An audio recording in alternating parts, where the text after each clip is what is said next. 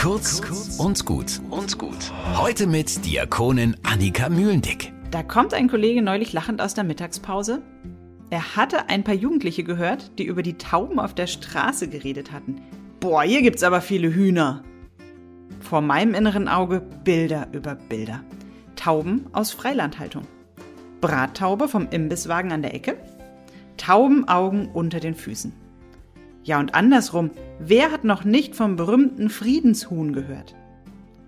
Aber wisst ihr eigentlich, warum, ja, natürlich nicht das Huhn, die Taube das Symbol für den Frieden und auch für den heutigen Pfingsttag ist?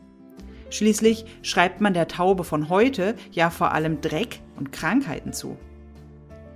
Biblisch gesehen ist die Taube schon früh die Überbringerin von frohen Botschaften.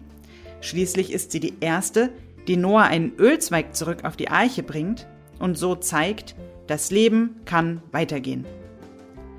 1949 bekam die Taube dann endgültig ihre Bedeutung quasi mit dem Pinsel verliehen.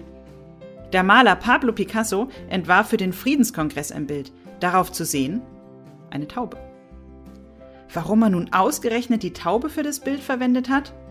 Das beantwortet die antike Naturwissenschaft. Denn in der Antike dachte man, die Taube hätte gar keine Gallenblase. Und daher sei sie frei von allem Bösen, also quasi die Sanftmut in gefiederter Person. Perfekt als Friedenssymbol. Und was hat es jetzt alles mit Pfingsten zu tun? Naja, ebenfalls in der Bibel wird erzählt, dass der Geist Gottes in Form einer Taube vom Himmel kommt, als Jesus getauft wird. Ja, in der Pfingstgeschichte tut er das nicht, aber die Menschen haben diese beiden Geschichten miteinander verknüpft.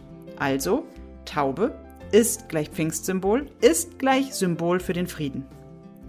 Und wenn ihr jetzt das nächste Mal eine Taube seht, dann wisst ihr, ah, da kommt der fliegende Frieden wegen Noah und wegen Picasso und wegen Gottes Geist in Form einer Taube. Jetzt müsst ihr nur noch die Taube vom Huhn unterscheiden.